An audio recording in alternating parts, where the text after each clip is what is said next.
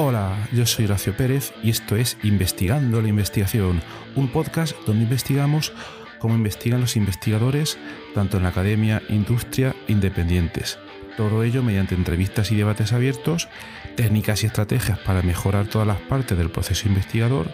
y no menos importante, opiniones abiertas que espero llamen tu curiosidad y te hagan también reflexionar.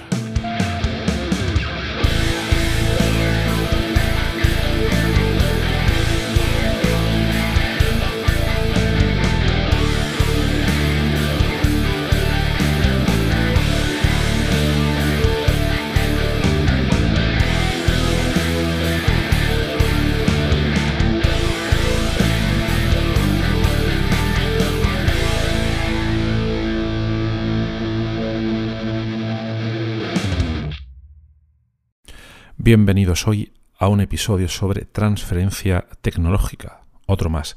Pero el de hoy va a ser eh, relativamente básico porque vamos a hablar de los cimientos, de las bases, como si quisiéramos decir, de en qué consiste la transferencia tecnológica. En el pasado hemos tratado este tema, pero de manera mucho más avanzada y contando diferentes casos, pero hoy no vamos a ir a las raíces. Y para ello eh, tenemos como invitado hoy a David Romero Betancourt de la Universidad Distrital de Bogotá en Colombia. Lo hemos entrevistado en el podcast, pero ojo, para los que no lo sabéis y sois nuevos, de manera asíncrona en nuestra comunidad de investigadores en WhatsApp, a la que de momento podéis hacer de, manera libre. Bien, quien quiera saber cómo se graba un episodio asíncrono, eh, puede escuchar el episodio número 205 del podcast y ahí tendrá todos los detalles. Bueno, un breve resumen de lo que va el episodio de hoy.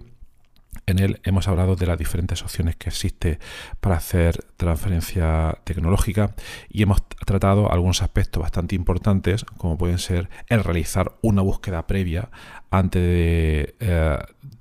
proseguir con el proceso de, una patente, porque si no eh, realizas el proceso a veces puedes tener ciertas sorpresas, como comentaremos más adelante. Otro aspecto importante que debe tener en cuenta una universidad formar a sus investigadores para que sean conscientes de todo este proceso de transferencia tecnológica, porque ah, si no se inculca una cultura determinada es posible que esto no lleguen a saberlo nunca y entonces este proceso no percale en la comunidad y todas las acciones de transferencia pues no se lleven finalmente a cabo y sobre todo tener en cuenta cómo eh, llamar el interés, colaborar o trabajar o licenciar esas patentes a diversas empresas. Bueno, pues sin más dilación, vamos directamente con el episodio. Espero que os resulte interesante. Vamos a por ello. Eh, buenos días, Horacio y todos. Sí, soy David Romero, eh, trabajo en la Universidad Distrital, es la Universidad Estatal de la capital del país en Colombia, Bogotá concretamente en, términos de transferencia, estoy encargado del área de vigilancia tecnológica en la Oficina de Transferencia de Resultados de Investigación en la universidad. En términos muy generales, eh, me dedico a hacer las búsquedas del estado de la técnica de los diferentes resultados de investigación con los que se tiene interés de iniciar proceso de protección o de transferencia. Eh, a veces soy el malo que le dice a los profesores que su desarrollo ya lo hicieron, que le faltó fundamentación. Eh, en otras, pues soy el que ayuda a, identificar o, parte del equipo que, se ayude, que ayude a identificar los elementos novedosos o diferenciadores sobre los que puede haber una innovación a futuro, una posible protección o, explorar una estrategia de transferencia. Dentro de esas dinámicas, pues también he venido trabajando ejercicios de hacer, eh, yo lo he llamado como una vigilancia interna, hacer unas indagaciones de en qué es buena la universidad, para qué es buena realmente, en qué se tienen capacidades, más allá del solo hecho de decir que, que se tiene una producción académica en tal tema o se tienen fortalezas en grupos de investigación de tales cosas, sino, bueno, esos grupos, esos productos, esos resultados, más allá de la investigación, a dónde los podemos llevar y qué tanta disposición y capacidad real hay capacidad no solo de que el investigador tenga, sino de, bueno, ese investigador con qué laboratorio podemos apoyar, ese investigador realmente eh, qué quiere hacer más allá de la investigación o se quiere enfocar netamente en la investigación, eh, cosas así hemos venido adelantando. Gracias David, muy interesante. Bueno, eh, para los que no conozcan este mundo de la transferencia tecnológica y todos los procesos que engloba, ¿nos podías contar un poco cómo realizas este proceso de búsquedas del estado de la técnica antes de iniciar los procesos de transferencia tecnológica? Hola, ahora soy todo y a todos buen día desde acá. Eh, sí, efectivamente, pues el proceso de transferencia tecnológica para iniciarse cuando son productos asociados a componentes tecnológicos o, elementos protegibles por la propiedad intelectual, las búsquedas que se hacen desde el área de vigilancia se centran en contrastar el, el estado de la técnica principalmente bases de datos de patentes, eh, de según el tipo de producto pueden ser también registros de diseños industriales, eh, registros de circuito de trazado o según corresponda. Y además de eso se procura hacer la búsqueda ampliada a otras fuentes de información como bases académicas, otros productos científicos, eh, literatura gris, podría llamarse, e incluso registros generales de la web siempre se concibe desde todos esos puntos de vista. Porque una situación que se nos ha presentado mucho es que cuando el investigador fundamenta su proyecto, no sé si pase en otros lados o sea algo que, yo esté notando parcialmente, pero cuando fundamenta sus proyectos los fundamentan desde los componentes y no consideran el posible producto final. Pasa muchas veces. Y cuando van a, ver el producto final que desarrollaron, la tecnología, la solución que puede ser implementada, es una solución que ya existía porque no, bueno, es una solución que existía y no la conocían porque no fundamentaron o no incluyeron en su fundamentación del proyecto eh, identificar qué alternativas había ya que podían llegar a eso.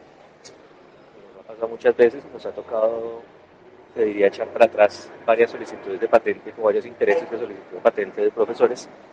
y de proceso de transferencia por delante porque no,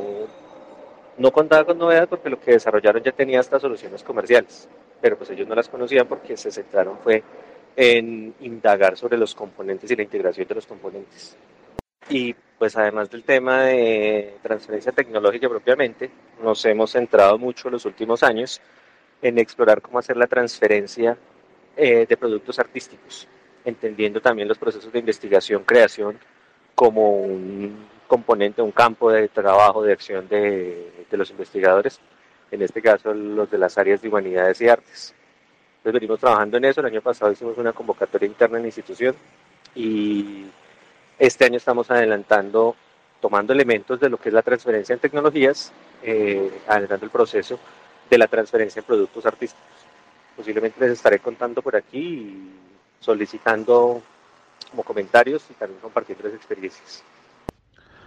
¿Nos podrías comentar algún ejemplo concreto y obviamente no confidencial para que se entienda más para el público de esta situación que comentas de los investigadores que habían estudiado muy en detalle el estado de la situación para las partes individuales, pero no para el producto final? Un ejemplo así para que se pueda entender. Hola, ahora eso sí, eh, perdón la demora en contestar. Justamente un caso que tenemos, creo que puedo comentar la situación técnica sin problema, fue un desarrollo que hizo un grupo de investigación de la universidad, incluso por encargo de una entidad pública del distrito, para desarrollar unos dispositivos que permitieran monitorear el deslizamiento de tierras en zonas de riesgo. El grupo lo desarrolló, identificaron todo la, en el análisis de la técnica, en el estudio de la técnica, todos los diferentes componentes que podían integrar un sistema de monitoreo de terrenos para validar el, deslizamiento o las posibilidades de deslizamiento o movimientos, pero en el proceso no incorporaron identificar qué tecnologías similares podían existir. Entonces empezaron a desarrollar su proyecto, construyeron una solución técnica eh, que justamente daba respuesta al problema, permitía monitorear el deslizamiento de tierras, permitía generar una red que eh, facilitara el monitoreo de áreas grandes para poder instalar a modo de pilotes o de sondas, las llamamos nosotros creo, eh, en diferentes puntos del terreno que se quería monitorear y poder generar esa red, se comunicaba y daba, eh, centralizaba los datos para poder casi que en tiempo real conocer el estado de riesgo de deslizamientos e incluidas otras variables aprovechando que se pudo desarrollar el dispositivo. Cuando se acercaron a la oficina para hacer el proceso de protección y posible transferencia, encontramos que había patentes, que había trabajos académicos previos que incluían eh, desarrollo de soluciones muy similares y que existían soluciones comerciales que también llegaban a eso, que ninguna de ellas había sido incorporada en el estado de la técnica. Por eso hago referencia a que muchas veces centran su, su revisión del estado de la técnica más en, la, en los componentes que consideran que en la solución que esperan obtener. Ese caso particular, incluso ellos creo que lo debieron haber hecho porque ya tenían en mente o tenían un requerimiento de, una de un dispositivo, pero pues hay casos en los que no tienen en mente desde el principio de la investigación el posible resultado futuro y pues ahí sí se puede dificultar un poco más. Pero sí es importante y nosotros llevamos tiempo desde la oficina de transferencia en la universidad procurando inculcarle a los investigadores que adelanten, además de su estudio del estado del arte tradicional, elementos de estado de la técnica, desde patentes o diferentes registros de propiedad eh, intelectual o industrial en particular, para poder robustecer como esa base de conocimiento que fundamenta el desarrollo del proyecto. Ese sería como el caso puntual del que puedo contar la, dirían aquí en Colombia, el pecado y un poco el santo. Gracias David, entiendo perfectamente la situación y es un caso eh, que imagino que se dará con más frecuencia de la que debiera, este que estás comentando aquí. Entonces, eh, yo creo que quizás también en muchas otras universidades que conozco se han dado situaciones bastante parecidas. Y bueno, entiendo que estas cosas suceden las primeras veces que un grupo de investigación eh, se dedica a intentar hacer los registros de la propiedad intelectual de las diferentes formas y que les sucede bien ya sea por desconocimiento propio de estas situaciones, y eso se soluciona a golpes, porque una vez que le pasa a uno esto, eh, ya supongo que la próxima vez no le vuelva a pasar, eh, pero también imagino que otra de las razones por las que les pasa y es porque quizás las diferentes universidades eh, no informan a los investigadores de que existe un departamento que les pueda ayudar con este tipo de cosas y les proporcione información de antemano para que tengan mucho cuidado haciendo, por ejemplo, no sé, seminarios de formación continua, informando de las capacidades que tienen los servicios de transferencia tecnológica, etcétera. Entonces, por preguntar por curiosidad, si en vuestra universidad informáis a los investigadores de este tipo de situaciones, o cómo lo tenéis ahí implementado? Eh, hola Horacio, hola a todos. Sí, efectivamente, una de las dificultades más grandes que hemos tenido es promover esa cultura de la propiedad intelectual y la transferencia al interior de la universidad. El caso que les contaba se presentó casi al tiempo que se estaba conformando la oficina apenas en la universidad. Entonces no estaba aún tan no se haya promovido tan activamente el alcance de, lo que es la transferencia, la protección y, no, se, no se pudo hacer ese, ese acompañamiento previo como debía hacerse. En términos de las capacitaciones, las charlas o los espacios, comenta, sí, nosotros lo hacemos, incluso un programa que tenemos permanente eh, lo tenemos en alianza con la oficina equivalente al Banco de Patentes en Colombia, la Superintendencia de Industria y Comercio.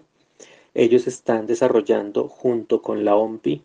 un programa en el país que está en varios países en desarrollo de los centros de apoyo a la tecnología y la innovación. Entonces nosotros hemos unido la oferta de la OTRI, de la oferta de servicios y las actividades de divulgación, con el programa CATI para promover al interior de la universidad con los docentes, estudiantes y aprovechar para darle alcance a los egresados y a la comunidad cercana a la universidad o digamos que a, empresarios o a personas interesadas del distrito que aunque no promovemos el servicio de forma abierta, nos llegan muchos requerimientos particulares de personas interesadas en conocer cómo proteger, de qué manera poder resguardar sus invenciones, eh, qué elementos tener en cuenta para poder aprovechar sus invenciones y, orientarlo de esa manera. Digamos que nuestra principal estrategia es esa, aprovechando la alianza y la fortaleza con, la OMPI y con la superintendencia en Colombia, Y pues de forma paralela hacemos otra serie de actividades, tenemos cursos permanentes todos los semestres, eh, intervenimos en diferentes programas académicos, tanto de pregrado como de posgrado, en el marco de algunas materias afines a los temas de la oficina de transferencia. Entonces hemos venido consolidando diferentes espacios y participamos indirectamente en un espacio interno de divulgación que se tiene en la Oficina de Investigaciones, que es un programa radial donde eventualmente eh, contamos en lo que estamos trabajando, promovemos eh, el desarrollo de acciones entre los investigadores y con los docentes, entonces más o menos de esa forma lo, lo venimos haciendo. Y esta base de datos contiene toda la información accesible online, etcétera, sobre propiedad intelectual o existen otras bases de datos adicionales privadas o, con coste para acceder que contengan información que no sea accesible de este modo. La búsqueda del estado del arte, del estado de la técnica, principalmente accedemos a bases de datos gratuitas la base de datos de patentes de la Organización Mundial de la Propiedad Intelectual, Patent Scope se llama, la de la Unión Europea, Spacenet, que tienen registros de gran cantidad de los países que adhieren, en el caso de la OMPI, que adhieren tratados internacionales, y de la Spacenet de la Unión Europea, hay a veces en algunos países hay registros más actualizados incluso. Eh, y según el requerimiento particular, pues accedemos a las bases de países específicos que se requieran. En el tema de patentes y de diseños industriales aplica igual. En diseños consulto más que todo la, la base de registro de diseños de la OMPI, base de datos de registro de diseños, y la colombiana, cuando hay particular interés. Son como las principales y pues además de eso se hace una consulta abierta con buscadores generales porque el estado de la técnica no solo lo lo afecta las patentes, sino también todo tipo de divulgación que se haya hecho de algo similar o de la solución que se, que se tenga interés. Sí existen algunas pagas, nosotros hemos tenido acceso a algunas y por los convenios que tenemos tenemos acceso a algunas de ellas, pero básicamente se centran más en un preprocesamiento de datos que en cierta forma o facilite o acelere, ya depende del requerimiento que uno tenga, el, análisis del, estado de la técnica que se esté haciendo. Pero las fuentes de información como tal eh, son todas de acceso gratuito, que son esas bases internacionales o las bases particulares de cada país, las bases de datos. Entonces eso tiene interesante. y como comentaba justamente nosotros en la oficina, nos centramos netamente en herramientas de acceso abierto. Solo consultamos las bases de datos públicas de las diferentes fuentes y el procesamiento y el refinamiento, procesamiento y alistamiento de los reportes, todo lo hacemos también respaldados en, herramientas de acceso abierto. Gracias por la respuesta. Y mira, por lo que comentabas, me has hecho pensar una cosa. Has dicho que no solo se consultan estas fuentes de estas especies de bases de datos de patentes, sino que también eh, se pueden consultar pues otros espacios de información en abierto, ¿no? Entonces, por decirte, si por ejemplo miréis también, no sé, en Twitter, en LinkedIn, por si la gente antes, eh, no sé, ha, comentado ya algo del estado del arte. Y si por ejemplo si alguien hubiera dicho algo en Twitter o en LinkedIn si eso podría complicar el que una patente se, se acepte o, o, no. No sé si eso ha pasado ese caso o si podría pasar teóricamente Hola, ahora sí todo sí. Sí aplica, digamos que sí puede presentarse la situación en que una divulgación previa por redes sociales, sea la que sea, eh, infrinja la novedad. No hemos tenido el caso particular, lo hemos tenido más como la, la identificación de soluciones ya comerciales. Las búsquedas que hacemos, eh, particularmente en la oficina, cuando las ampliamos, eh, se hacen incluyendo motores de, motores de búsqueda generales. Yo pues normalmente uso Google, Bing. Hay un metabuscador buenísimo que me gusta mucho, es eh, Biznar. También se utiliza como fuente y pues lo que se, a lo que se accede ahí más bien es a, a los registros que estén indexados en cada, una de, cada uno de sus motores en la gran mayoría también están indexados los contenidos de las redes sociales. O sea, no hemos tenido el caso, pero puede presentarse y también representa un, un elemento que afecte la novedad por corresponder a una divulgación previa en el caso de que corresponda, pues. Y otra pregunta más en esta dirección, perdona, es que me acabo de acordar ahora de esta cuestión. A ver, eh, si uno, por ejemplo, envía mm, un abstract a un congreso, ¿vale? Un congreso donde no se van a publicar los proceedings o las actas del congreso, únicamente uno va a exponer partes previas del trabajo que quiere patentar o partes relacionadas o parte de la metodología que va a utilizar en esa patente, la va a contar en el congreso. Y se supone que en el congreso no se va a publicar nada y que nadie va a tomar fotos, obviamente, etcétera, etcétera. Entonces, por preguntarte, no sé si esto sería un caso extremo, pero por preguntarte si esto podría ser un, un problema también. Mm, en el caso así como lo propones, no tanto, porque de todos modos eh, lo importante al momento de analizar la patente y, y la posible infracción de la novedad se centra en lo que compone dentro de la patente las reivindicaciones. Entonces, si de todos modos lo que se va a exponer son los aspectos generales, los elementos metodológicos en sentido amplio, inclusive, así hubiera un video o algo, no se infringiría la novedad. Esa es parte también de las recomendaciones que en, oficinas como la que yo estoy se hacen para que si hay interés o necesidad de igual hacer una divulgación, pues se pueda identificar qué elementos deben resguardarse o evitarse, evitar ser divulgados, pues eh, al momento de una ponencia o incluso de un artículo, que también puede darse el caso de que sí se publiquen artículos, siempre y cuando se evite la divulgación dentro de esos artículos de los elementos que se espera incorporar especialmente en las reivindicaciones de la patente, que es eh, digamos que el corazón propio del, objeto de protección y es lo que en principio guarda la novedad y se diferencia de, de los demás desarrollos que existen. Claro, eh, aquí en este aspecto, eh, nosotros, bueno, en nuestros proyectos, etcétera, eh, ya hemos hablado con diferentes tipos de abogados y demás, y la mayoría de ellos nos dicen que ni siquiera que para salvaguardarnos, que cuando vayamos a congresos enviemos un astra que ni siquiera contemos los aspectos generales, porque luego nos puede suponer un problema, un tiro en la culata, como, como se suele decir. Entonces al final uno, uno no sabe, ¿no? Entonces, claro, no, sé si la mejor idea sería, antes de enviar ese abstract al Congreso, para asegurarse completamente, preguntarle directamente a un abogado de patentes. Pero claro, eh, me da la impresión de que cada uno va a tener o vais a tener una opinión ligeramente distinta.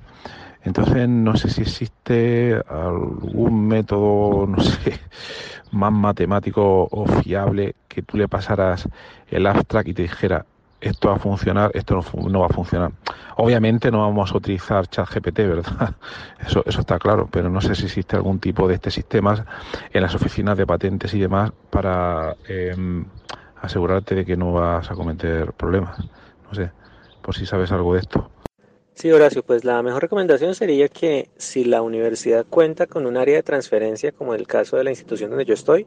pues se puedan respaldar, porque ahí en ese caso no sería solo el criterio del abogado desde la lectura legal, sino también el, el acompañamiento técnico. Y eso pues da un componente un poco mayor y permite tener un criterio más amplio para definir el alcance de lo que se va a presentar en la, en la divulgación, en el evento o en el artículo. Entonces es recomendable que si hay una oficina se, se acerquen y con el equipo de la oficina, eh, en mi caso yo particular que hago vigilancia tecnológica, yo soy de formación ingeniero, y junto con el abogado se haría la revisión para validar qué puede ser objeto de protección y aislar eso y eso dejarlo eh, no expuesto en lo que se divulgue. Y en el caso de oficinas propiamente de patentes, por lo menos el caso de Colombia, lo más cercano que tengo yo conocimiento ofrecen puede servir en, en esta situación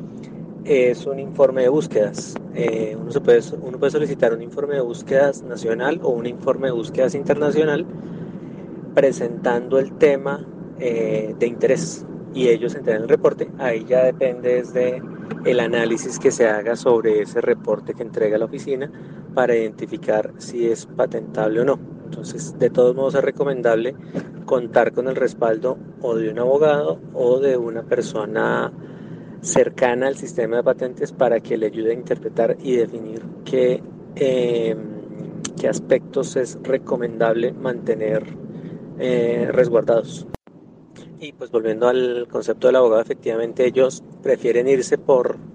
eh, en cierta forma, la más práctica, que pues es lo más pertinente cuando no hay como una parte, un conocimiento técnico muy específico. Entonces puede ser que se van por la salomónica, o sea, para evitar riesgos, mejor no divulgue nada. Pero pues sí están los matices porque hay cosas que, que no necesariamente son objeto de protección y pueden ser divulgadas previamente. Lo importante es eso, tener certeza de qué es lo protegible en algún momento. Vale, entonces por lo que comentas, me da la impresión de que aquí nunca hay una frontera blanco-negro, sino que hay tonos de grises ahí eh, y que no son reglas matemáticas estrictas, ¿no? Vale, vale, pues muy bien. Es importante, creo, tener en cuenta todo lo, lo que dices. Vale, mira, tengo, tengo otra pregunta, que es de, temas que he escuchado por ahí, que es el siguiente. Me han comentado que algunas veces pues una, una universidad deposita una patente y bien, todo sin problemas, ¿vale? Pero si el resultado de esa patente, por ejemplo, algo relacionado con un fármaco, luego le puede, digamos, estropear o complicar el negocio a una gran industria farmacéutica, entonces, esto ya se convierte en la lucha entre David y Goliat, por lo que he entendido, y como esa industria farmacéutica tendrá mil o diez mil abogados, pues da igual lo que hayan hecho los otros, que son más pequeños, que seguro que van a encontrar algún resquicio por el cual tumbarle a los otros la patente y quedarse ellos con algún tipo de beneficio. Entonces no sé, no sé si esto es una historia de ciencia ficción o de películas o, es algo que pasa en la realidad, por si te suena a ti de haberlo escuchado y si es esto realmente factible o no de que pase. Vale, entonces por lo que comentas, me da la impresión de que aquí nunca hay una frontera blanco-negro, sino que hay tonos de grises ahí eh, y que no son reglas matemáticas estrictas, ¿no? Vale, vale, pues muy bien. Es importante, creo, tener en cuenta todo lo, que dices. Vale, mira, tengo, otra pregunta, que es de, temas que he escuchado por ahí, que es el siguiente. Me han comentado que algunas veces, pues, una, una universidad deposita una patente y bien, todo sin problemas, ¿vale? Pero si el resultado de esa patente, por ejemplo, algo relacionado con un fármaco, luego le puede, digamos, estropear o complicar el negocio a una gran industria farmacéutica, entonces esto ya se convierte en la lucha entre David y Goliat, por lo que he entendido, y como esa industria farmacéutica tendrá mil o diez mil abogados, pues da igual lo que hayan hecho los otros, que son más pequeños, que seguro que van a encontrar algún resquicio por el cual tumbarle a los otros la patente y quedarse ellos con algún tipo de beneficio. Entonces no sé, no sé si esto es una historia de ciencia ficción o de películas o, es algo que pasa en la realidad, por si te suena a ti de haberlo escuchado y si es esto realmente factible o no de que pase. La verdad no tengo un caso que conozca en particular con la situación, pero por el sistema o la naturaleza del sistema de patentes podría decir que, que puede ser, que es factible, debido a que en última se convierte en un litigio legal. Entonces, pues como dices, es una lucha David contra Goliat, pero digamos que la situación ahí podría darse es en que eh, si en una universidad o en un centro de investigación o un particular desarrolla algo que pueda ser de interés o afecte a la empresa, eh, eventualmente la empresa puede considerar que es más eh, rentable, por decirlo, económico para ellos, Presentar el litigio, evitar la patente y evitarse el reconocimiento de regalías o de algún tipo de, beneficio posterior sobre la explotación de la tecnología y forzar o a dejarla libre o a eh, tomarla ellos. Eh, si me queda la inquietud, sería interesante como evaluar casos, voy a ver. Sin embargo, pues yo me he enfocado un poco más en analizarlas de, de este lado del, del mundo, por decirlo. Y pues valga de pronto la nota aquí, algo que me he encontrado especialmente es que en Colombia la gran mayoría de las patentes son de farmacéuticas, pero hay una diferencia, es que nuestro sistema de ciencia y tecnología, valdría decirse, no es tan competitivo en esa área. Entonces, en gran medida esas empresas llegan aquí es para proteger mercado y pues no he conocido el caso donde de pronto una iniciativa de, un, de investigadores entre a reñir con algo que esté trabajando farmacéuticos. Posiblemente pueda prestarse más en Europa o en Estados Unidos, pero me queda la inquietud, a ver si, si, si puedo consultar o, identificar algún caso así. Pero lo que te digo, en general, sí, eh, el asunto se convierte en una lucha de poderes y pues ahí pelea el que más capacidad tenga. Y pues ya esa pelea la orienta para la empresa el beneficio que ellos perciban. Si consideran que, o, es lo que yo creo, si consideran que el beneficio eh, puede ser alto de esa tecnología, pues van a luchar para evitar tener que pagar regalías a posterior. Y aquí termina la entrevista donde hemos tenido el placer de hablar con David Romero Betancourt de la Universidad Distrital de Bogotá en Colombia. Espero que os haya sido interesante. Hemos hablado de temas muy generales, de los cuales tiene bastante conocimiento David. Eh, y os animaría a que si queréis profundizar en todo este mundo, pues por ejemplo habléis con la otra y de vuestra universidad eh, para que os den más detalle de cómo se realizan todos estos procesos. También os recomendaría que escuchéis episodios previos del podcast, donde hemos tratado casos eh, bastante más concretos, mucho más en, profundidad. Y la última cosa que yo os sugeriría que os llevaréis de este episodio o de este tipo de episodios es que eh, mucha de la investigación que hacéis que no se quede solo en publicaciones. Mucha investigación que hacéis seguro que tiene un potencial de llegar al mercado, pero para poder hacerlo mm, tiene que estar protegida. ¿De acuerdo? Si no, esa transferencia se va a poder llevar apenas a cabo o de manera muy complicada. Entonces nada más, espero que os haya sido interesante y eh, os animo también, por cierto, a que os suscribáis a la newsletter del podcast donde podéis recibir información adicional sobre todos estos episodios y algunas cosas más que no cuento por aquí. Para ello vais a la siguiente dirección, horacio con h con c, horacio-ps.com barra newsletter. Bueno, que tengáis un maravilloso día y hasta luego.